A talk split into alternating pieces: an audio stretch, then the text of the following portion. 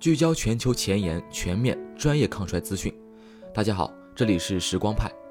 在今天这个特殊的日子里，我们为你带来英国女王的长寿秘密。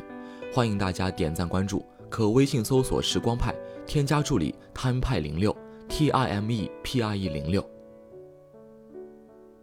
英国白金汉宫证实，当地时间九月八号。英国女王伊丽莎白二世在苏格兰巴尔莫勒尔城堡去世，享年九十六岁。英国天空新闻称，在伊丽莎白二世去世后，查尔斯王子随即成为英国的新君主。英国的全国哀悼期已经开始，并将持续到女王葬礼。预计葬礼将会在女王去世十天后举行。英国女王伊丽莎白二世于一九五三年加冕，二零一五年九月成为英国在位时间最长的君主。而今年二月，英国庆祝女王登基七十周年的隆重场面还历历在目。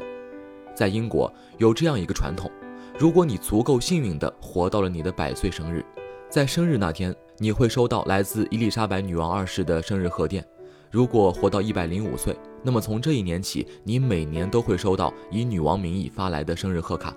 这可是能够写进家族史，跟孙子孙女们好好的炫耀一番的光辉成就。毕竟，只有百分之零点一五的英国人口比伊丽莎白女王二十年长，而对于大约百分之八十五的英国人来说，她是他们认识的唯一一位国家元首。在温莎家族里，除了伊丽莎白女王二世这个世界上最年长的国家元首，菲利普亲王也十分长寿，活到了九十九岁，是仅有的大约一万名九十多岁的英国同胞之一。女王的母亲活到了一百零一岁。这对于一九零零年出生的女性来说，可是一项异常罕见的壮举。温莎家族为何如此擅长战胜死亡呢？一良好的生活习惯，健康的饮食，以植物为基础的膳食习惯，远离加工食品。英国皇室成员严格的与鸡蛋三明治和油炸火星棒绝缘。女王在单独用餐时有一个著名的无淀粉原则。它的膳食结构中含有丰富的新鲜水果、蔬菜、野味和当地捕捞的鱼，就像它的中世纪祖先一样。温莎家族的大部分财富仍然来自于庄园，这意味着他们可以随时获得各种新鲜的食物。节制的饮酒习惯，据前皇家厨师达伦·麦格雷迪，伊丽莎白二世女王每天都会喝四杯酒。当然了，这四杯酒是在一天中的不同时间段饮用的。因此不会出现醉酒的情况。这位年近百岁的英国君主会在上午喝一杯杜松子酒或杜邦尼鸡尾酒，外加一片柠檬和冰块。午餐时，女王会享用一杯葡萄酒或香槟，通常是配一道鱼菜，比如烤多夫比目鱼配菠菜，或者一块简单的烤鸡。伊丽莎白女王的下午茶则比较温和，通常是一杯香草酒搭配诸如巧克力饼干、蛋糕一类的甜点。一天终了，女王会在晚饭时来一杯干马提尼酒或香槟放松身心，随后就寝。保持运动，大多数人认为要想长寿，往往需要保持严格的健身习惯，而女王却坚信合理的运动。她会骑马，也会遛她心爱的柯基犬。新鲜的空气无疑有助于她强大的免疫系统。至于其他的皇室成员，菲利普亲王和查尔斯王子都是马球运动员。安妮公主参加过奥运马术比赛，皇室成员们大部分时间都在为狩猎、钓鱼和其他消耗卡路里的活动量身定制的大型庄园中度过。终身学习，求知欲旺盛的女王每天都要花几个小时仔细研究文件。她最喜欢的消遣方式之一是在白金汉宫的简报会上向单身的首相提及他们一无所知的政策或宪法问题。不抽烟，马后炮一下。如今看来，当初处决沃尔特·罗利爵士对英格兰来说是个好主意，因为他对烟草的普及会让更多的英国皇室成员早早的去见上帝。伊丽莎白女王二世已经因为与吸烟有关的疾病，相继失去了她的姐姐、父亲、叔叔、祖父和曾祖父。这就是为什么女王据说从未抽过烟。对于一个前战时卡车机械师来说，这相当令人啧舌。以及为什么他迫使菲利普亲王在他们结婚后放弃了抽烟的习惯？不抽烟绝对是伊丽莎白女王夫妇活到了二十一世纪的首要原因。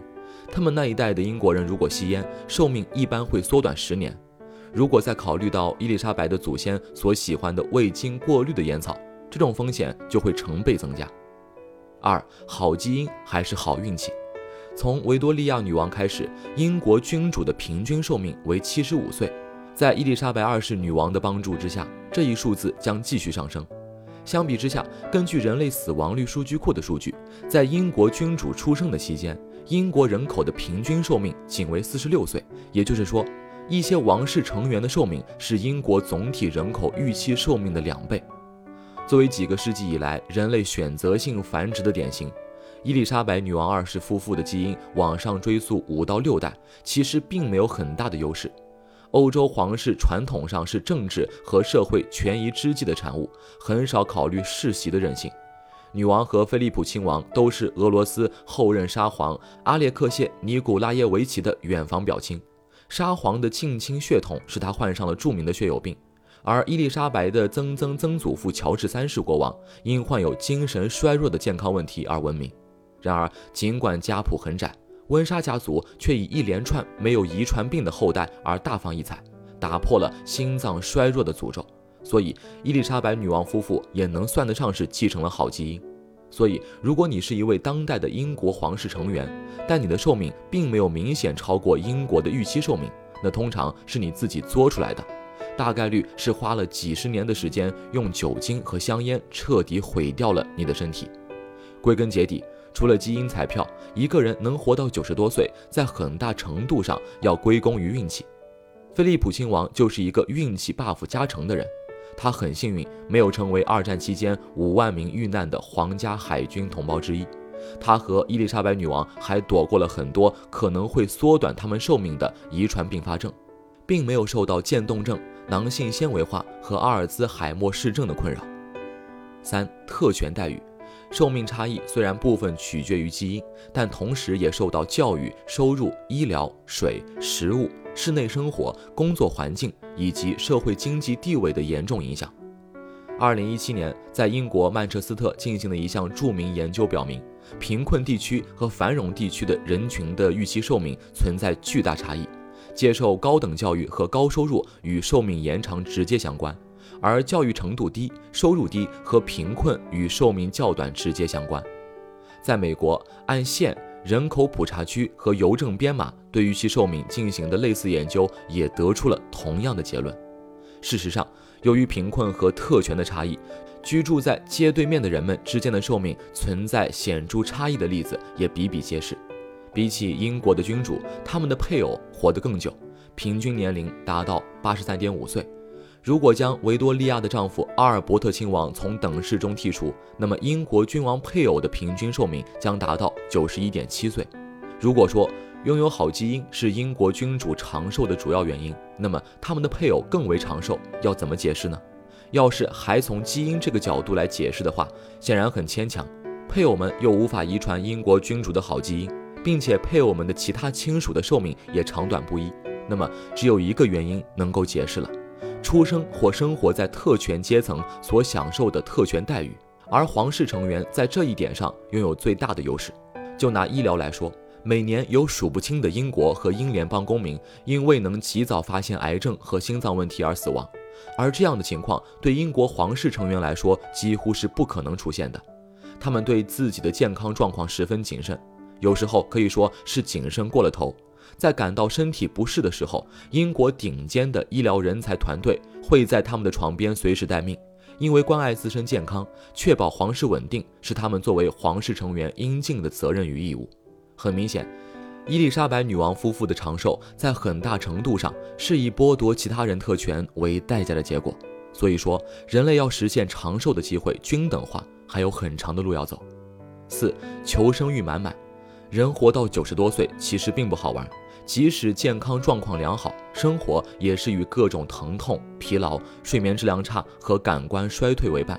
这就是为什么根据大多数长寿研究，对忍受长寿带来的蹂躏做好最充足的准备的老年人是那些求生欲最强烈的人。根据威斯康星州纵向研究的一份报告，参与志愿服务的人比不参与志愿服务的人活得更久。而根据俄亥俄州立大学的一项全国性讣告研究，有宗教信仰的人比没有宗教信仰的人多活了近四年。很难想象，地球上有哪个老人能比伊丽莎白二世女王更有求生欲。鉴于他的儿子查尔斯的人气并不高，当他接替他成为国王时，英国君主制的存在可能会面临巨大挑战。比如，加拿大这个英联邦国家一直很想放弃君主立宪制，而威望远逊于女王的查尔斯很可能是他们实现这一目标的最佳切入点。伊丽莎白二世女王一死，她深爱的祖国会立即陷入二战以来最具破坏性的事件。在她去世葬礼祭之后，英国将陷入停滞状态。这将使英国遭受数十亿美元的经济损失，英国民众随之而来的剧烈反应也将如浩浩荡荡的海浪般席卷整个英国。绝大多数英国人根本不知道失去了女王的生活会变成什么样。在这样一个奇怪的、不确定的时期，在统治了七十年之后的今天，从来都不是更换君主的好时机。伊丽莎白和其他人一样深知，在当下这个疫情肆虐的糟糕时机，换位对英国来说实在是危机重重。在目前的政治和经济不确定下，世界最不需要的就是失去这个稳定的化身。过得好一些，老得慢一些。可微信搜索“时光派”，添加助理摊派零六 T R M E P R E 零六”，发送“听友”，领取独家名人抗衰福利资料。我们下期再会。